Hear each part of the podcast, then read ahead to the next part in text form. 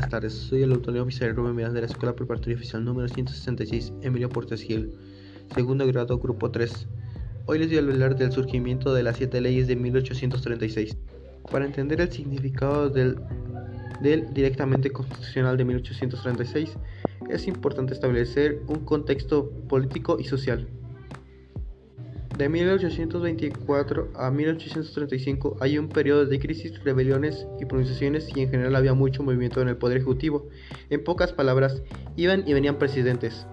Algunos políticos señalaron a la Constitución de 1824 como la causante de los problemas y el descontento. Abogan por una mejor organización para evitar rebeliones. En 1830, cuando se pensó reformar la Carta Magna, pero en 1832 se interrumpió el proceso debido a una revuelta que acabó con el gobierno de Anastasio Bustamante. A, favor de estos cambios, Antonio López de Santana fue presidente en, en los años siguientes.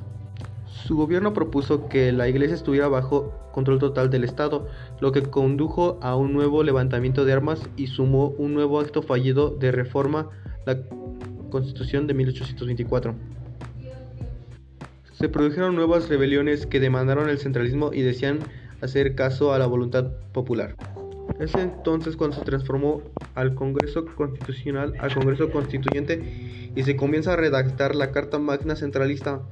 Las siete leyes fueron proclamadas en 1836, las cuales hablan, la primera ley habla sobre ciudadanía y derechos, la segunda del Supremo Poder Conservador y en la ley número 3 se indagó sobre el poder legislativo, la 4 correspondió al Ejecutivo, la, quinta a la Judicial, las dos últimas se refirieron al gobierno de las provincias y a los departamentos y al final las maneras de reforma.